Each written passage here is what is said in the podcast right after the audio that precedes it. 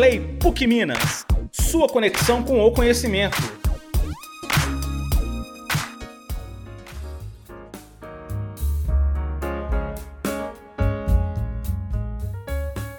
Em julho deste ano, um novo espaço na universidade foi inaugurado para atendimento à saúde auditiva. Mais conhecido como SASA, o espaço faz parte do Centro Clínico de Fonoaudiologia do campus Coração Eucarístico. Semestralmente, são 850 consultas em fonoaudiologia, otorrinolaringologia, psicologia e serviço social, nas quais são realizados em torno de 1.500 procedimentos de diagnóstico, adaptação de aparelhos auditivos e terapia fonoaudiológica. Meu nome é Michelle Stamet e você está ouvindo PUC Play, o podcast da PUC Minas. Para conhecer sobre os serviços de saúde auditiva de alta complexidade, vamos conversar com a professora Fernanda Balém, coordenadora do SASA. Seja bem-vinda, professora. Obrigada, é um prazer estar conversando com você sobre esse tema que me é tão caro e sobre o nosso serviço aqui na universidade. Eu sou fonoaudióloga e exerço a profissão há 29 anos. Desde que eu estava na graduação, eu escolhi como área de especialidade a audiologia, que é uma área da fonoaudiologia que trabalha com diagnóstico e reabilitação de todas as alterações auditivas, assim como a comunicação como um todo, porque a audição faz parte da comunicação. Eu me especializei em audiologia, fiz o meu mestrado em fonoaudiologia e sou doutora em saúde pública. E ao longo aí desses meus 20 29 anos de profissão, dos quais 22 eu estou na PUC Minas. Estou vivenciando a saúde auditiva, não apenas na universidade, como também em consultório, como em pesquisas. Professora Fernanda, recentemente nós recebemos uma notícia muito boa, porque o Centro Clínico de Fonoaudiologia foi habilitado na assistência em média complexidade em 2019 e agora nós somos alta complexidade. O que, que essas mudanças significam e o que, que foi necessário acontecer para chegar a essa habilitação? O Centro Clínico de Fonoaudiologia ele foi habilitado na média complexidade em 2013 e em 2019 ele foi habilitado na alta complexidade. Uhum. E aí, de 2019 até agora, nós estávamos fazendo adequações para que o atendimento fosse realizado à população de alta complexidade. Então, o nosso SASA, em breve, completa 10 anos de história dentro da universidade nos atendimentos em média complexidade. Então, para o leigo, o que, que diferencia um atendimento do outro atendimento e o que, que isso significa? A média complexidade envolve procedimentos para uma população acima de 3 anos de idade e que não tem outros comprometimentos de saúde, outras deficiências associadas. São procedimentos ambulatoriais de avaliação audiológica no âmbito mais básico, que a gente chama de uma avaliação audiológica básica, e adaptação e seleção de aparelhos de amplificação para essa população de 3 até 100 anos ou mais, porque hoje em dia temos pacientes mais longevos, mas que não tem algumas especificidades, como indivíduos que possuem algumas síndromes associadas, múltiplas deficiências e que precisam de um atendimento de um grau de complexidade maior. Por isso que é chamado de alta complexidade. Né? Os procedimentos aprofundam para além do básico da investigação auditiva. E em 2019 houve uma mudança no credenciamento de todos os serviços, porque o convênio ele é um convênio aonde temos uma verba que é garantida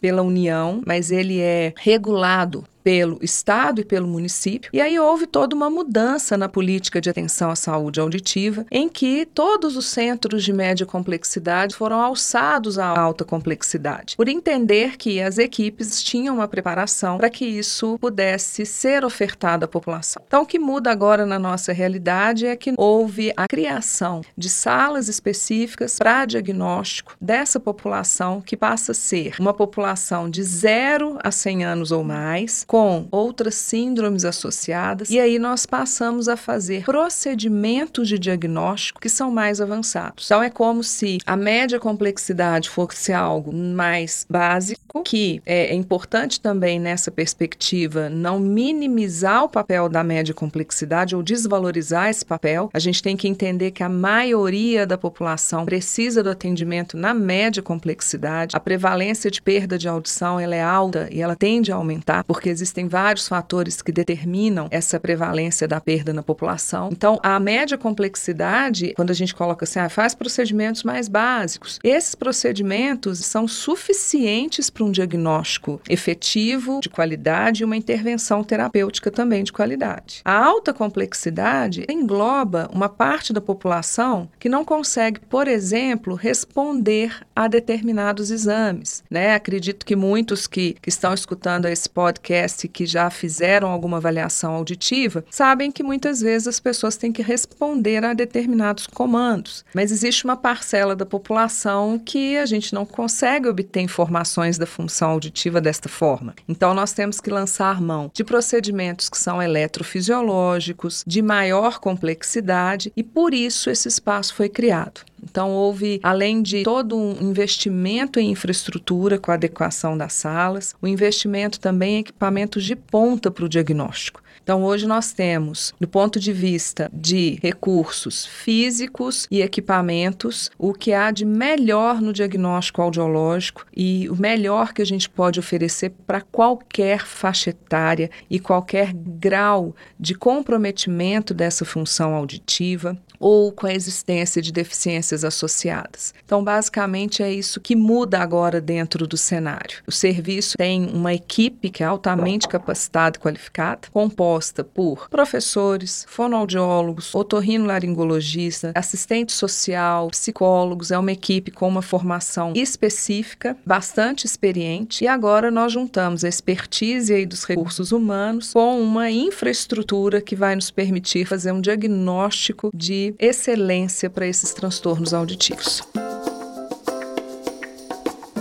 Você já falou um pouquinho sobre centros que têm esse atendimento de alta complexidade, não é isso? Nós estamos poucos dentro de Belo Horizonte? Isso. Atualmente, dentro de Belo Horizonte, quem efetivamente oferece esse atendimento são serviços de atenção à saúde auditiva vinculados a hospitais e vinculados a clínicas escolas. E a gente sabe que alguns desses serviços ainda não atingiram a potencialidade dos atendimentos. Então, quando você fala assim, existem poucos serviços que fazem fazem o atendimento de alta complexidade dentro da região metropolitana, sim, existem poucos serviços e existe uma prevalência alta, mas é importante ressaltar que Minas Gerais ela tem uma das melhores saúdes auditivas do Brasil, porque ela tem uma rede que foi composta por profissionais que entendem muito bem o nosso papel social e a importância desse atendimento. Então, em Minas Gerais, apesar de termos em Belo Horizonte na teoria, poucos serviços, eles são suficientes para o atendimento da população, porque existe toda uma questão relacionada ao estudo de quantos serviços são necessários para atender a demanda. É importante dizer que no momento em que a PUC Minas passa a ser uma alta complexidade num recredenciamento, isso corrobora a vocação da universidade para esse atendimento de excelência. Então, na medida em que a própria regulação fala, olha, a partir de tal data esse serviço é alçado à alta complexidade. Eles entendem que a universidade e a equipe que compõe esse serviço tem expertise para que possa oferecer esse atendimento à população.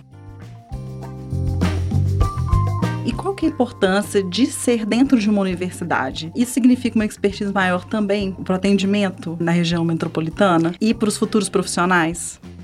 Dentro das universidades, eu particularmente eu acho que esse é o lugar da saúde auditiva porque a universidade ela precisa o tempo inteiro cumprir a sua missão, que é de interligar o ensino, a pesquisa, a extensão e principalmente a capacitação deste egresso para o mercado de trabalho. Então, na audiologia, nós temos a área da saúde auditiva, quer seja na alta complexidade, na média complexidade, nos centros especializados em reabilitação, quer seja como fonoaudiólogo descentralizado. Então, nós temos o SUS como importante local de atuação do fonoaudiólogo. E aí, ao termos esse serviço dentro da nossa universidade, nós garantimos e proporcionamos ao nosso aluno a experiência e o desenvolvimento de habilidades e competências que são muito valorizadas para o mercado de trabalho, principalmente no âmbito do SUS. Mas é muito importante a gente ressaltar que quem é capacitado para atender ao SUS é capacitado para atender saúde. Então, o SUS é um um serviço de saúde que não há igual no mundo e nós temos aí uma gama de atendimento pautado na integralidade, na universalidade, que o nosso aluno vive isso dentro da sua formação dentro da universidade. Uma outra questão é que nós temos dentro da universidade pesquisadores, professores que estão atualizados, profissionais que também levam à população o que há de mais atualizado na reabilitação e no diagnóstico. Pensando na pesquisa, nós temos aqui a oportunidade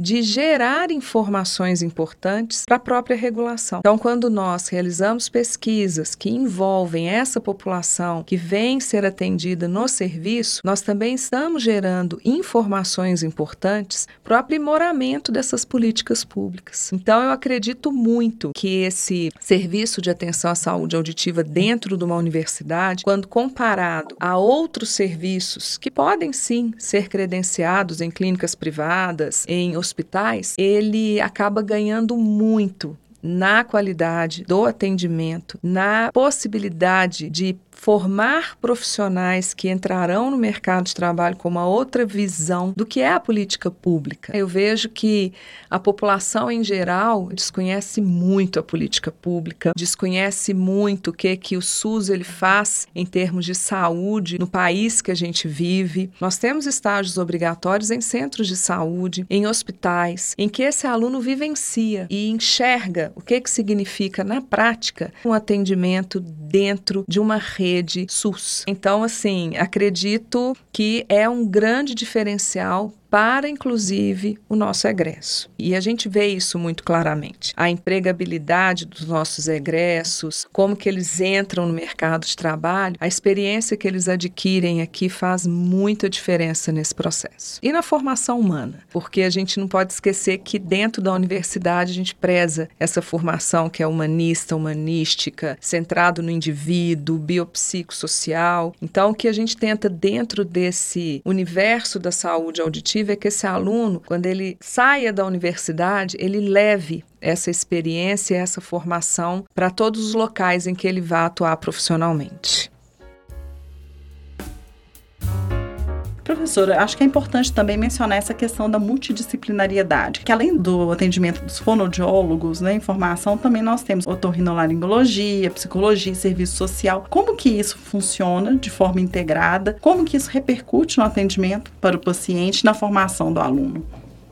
Muito importante entendermos que Existe a otorrinolaringologia, que é uma especialidade médica que trata as alterações das orelhas, e existem várias alterações do sistema auditivo que são passíveis de tratamentos medicamentosos, tratamentos cirúrgicos, que são tratamentos de competência do otorrinolaringologista. Então, quando esse paciente é acolhido pelo nosso serviço, ele vai passar pela avaliação de toda a equipe multidisciplinar. Então, existe um fluxo interno que ele faz uma avaliação audiológica sob o olhar da fonoaudióloga, que nós na fonoaudiologia, o nosso olhar no diagnóstico, ele encontra-se intimamente relacionado à comunicação, na perspectiva de quanto que a função auditiva também interfere, não unicamente na comunicação, mas também em processos cognitivos, em processos relacionados às funções cerebrais, que são funções como a linguagem, o aprendizado, então, ele passa por uma avaliação fonoaudiológica, que é clínica, que faz o diagnóstico dessas alterações auditivas, e ele vai também ser avaliado pelo médico otorrinolaringologista, porque existem alguns outros fatores clínicos que interferem nessa condição auditiva e que são atribuição do médico otorrinolaringologista fazer o tratamento. Uma das alterações mais comuns e que as pessoas têm são as infecções de orelha média, externa, que são tratadas com medicamentos tratamento, muitas vezes procedimentos cirúrgicos, que também são realizados pelo médico otorrinolaringologista. Nesse tratamento que é integral, a gente garante para o nosso paciente que ele vai ter a avaliação tanto fonoaudiológica como médica para que o melhor tratamento possa ser oferecido e a condução do caso atenda ao que é recomendado. Muitas vezes, quando o paciente chega para o atendimento e nós informamos: olha, sua próxima consulta é com a assistente social.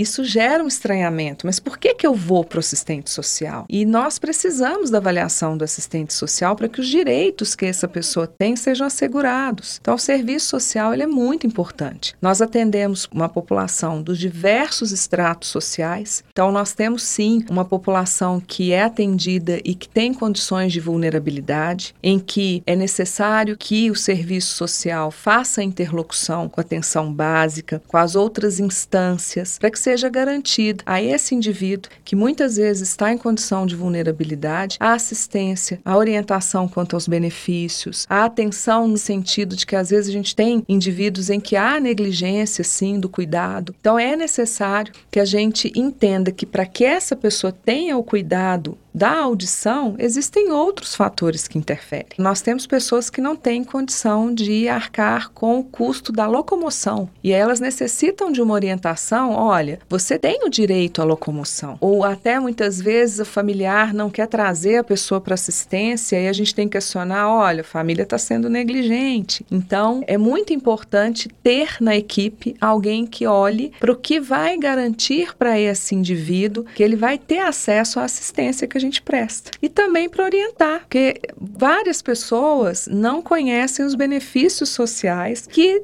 eles têm direito.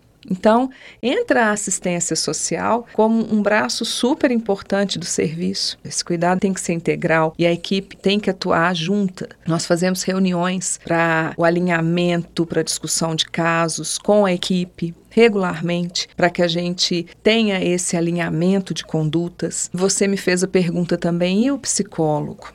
O diagnóstico da surdez muitas vezes é um diagnóstico duro. É uma deficiência que é invisível, mas que se torna visível quando a pessoa coloca um aparelho auditivo na orelha. E lidar com o diagnóstico de uma deficiência, lidar com a reabilitação no âmbito daquela pessoa que ensurdeceu com a idade e que vivencia todo o processo do envelhecimento, numa sociedade como a nossa que não valoriza o velho, existe uma tendência ao isolamento, à perda da função social. Então, muitas vezes, esses idosos estão deprimidos, têm enfrentamentos em relação a esse novo diagnóstico que chega como mais um, junto com tantas outras comorbidades e outros desafios do envelhecimento, e ele precisa desse apoio psicológico. Então, nós fazemos um serviço, oferecemos um atendimento numa forma de uma triagem para que possam ser identificados aqueles indivíduos que precisam de um atendimento com a psicologia na forma de terapia. E falei aqui dos idosos, mas para os pais que recebem o diagnóstico de uma criança surda, isso é muito impactante. O diagnóstico de que você tem uma pessoa na sua família portadora de deficiência mexe em várias esferas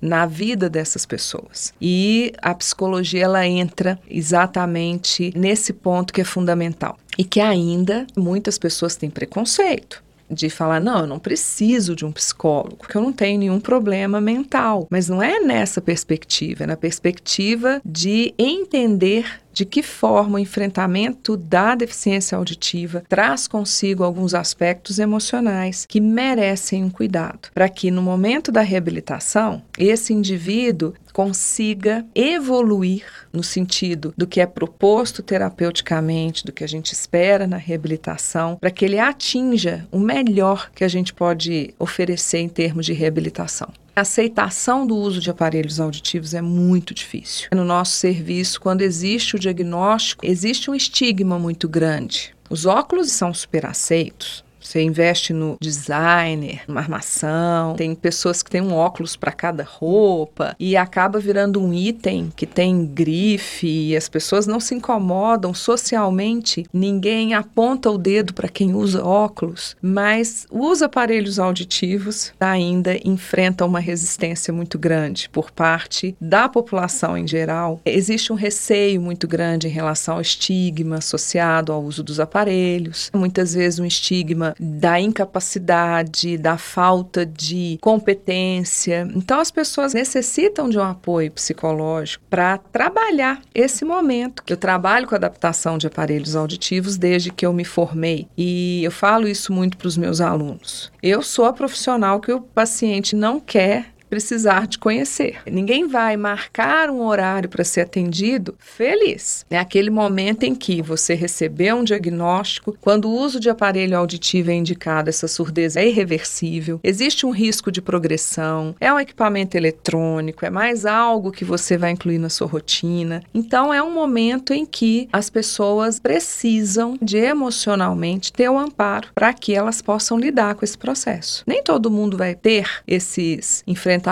mas é importante que a gente tenha o profissional da psicologia para que possa acolher essa demanda e para que esse indivíduo consiga trabalhar no sentido do uso desses dispositivos e com as outras questões emocionais envolvidas. Professor, e para finalizar, como que as pessoas podem fazer para serem atendidas pelo SASA PUC Minas e quando que elas devem procurar por um atendimento audiológico? Começando por quando você deve procurar um atendimento audiológico relacionado à saúde auditiva. Todos nós deveríamos fazer um exame de audição regularmente, para que a gente possa monitorar a saúde auditiva. Da mesma forma que você faz o seu check-up com os exames de sangue, é muito importante nós sabermos como está a nossa audição, exatamente para termos um padrão de monitorar. Mas a grande maioria das pessoas não faz isso. Eu recomendaria fortemente que ao longo da vida desde a juventude até a idade adulta, fossem feitos exames regulares para que possamos identificar se a saúde auditiva continua em dia. São indícios de que você provavelmente pode ter alguma alteração auditiva, o fato de aumentar o volume de dispositivos, tanto televisão, fones de ouvido, ter dificuldade em entender o que as pessoas falam, pedir para as pessoas repetirem, a presença de barulho no ouvido, como zumbido, esses são sinais de que pode haver algum grau de perda de audição, algum comprometimento. Uma pessoa que vivencia essas dificuldades deve procurar um fonoaudiólogo ou um médico otorrino-laringologista para avaliar a audição. Em relação a como a pessoa tem acesso ao atendimento em um serviço de saúde auditiva, existem vários serviços em diferentes municípios que atendem a regiões específicas. E a entrada do usuário do SUS nesses serviços é por meio do centro de saúde. Então, essa pessoa que suspeita que tem uma alteração auditiva ou que já tem o diagnóstico de uma alteração auditiva e quer buscar o tratamento, deve comparecer ao centro de saúde próximo à sua residência e fazer o cadastro para o atendimento na saúde auditiva existe uma central que organiza esses usuários cadastrados e que agenda os atendimentos nos serviços de atenção à saúde auditiva. Esse usuário vai receber as orientações de como ele deve proceder e deverá aguardar o contato da rede de atenção à saúde auditiva,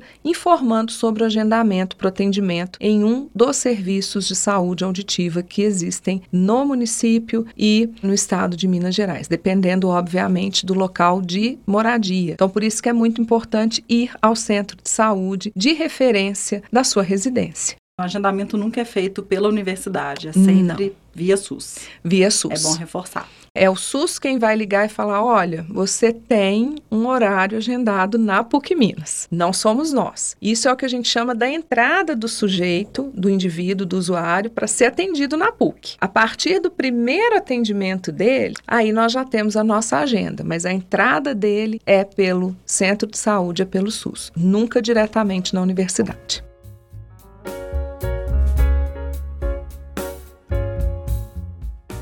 Muito bom. Muito obrigada, professora, pelos esclarecimentos. Parabéns pelo trabalho. Muito sucesso para vocês.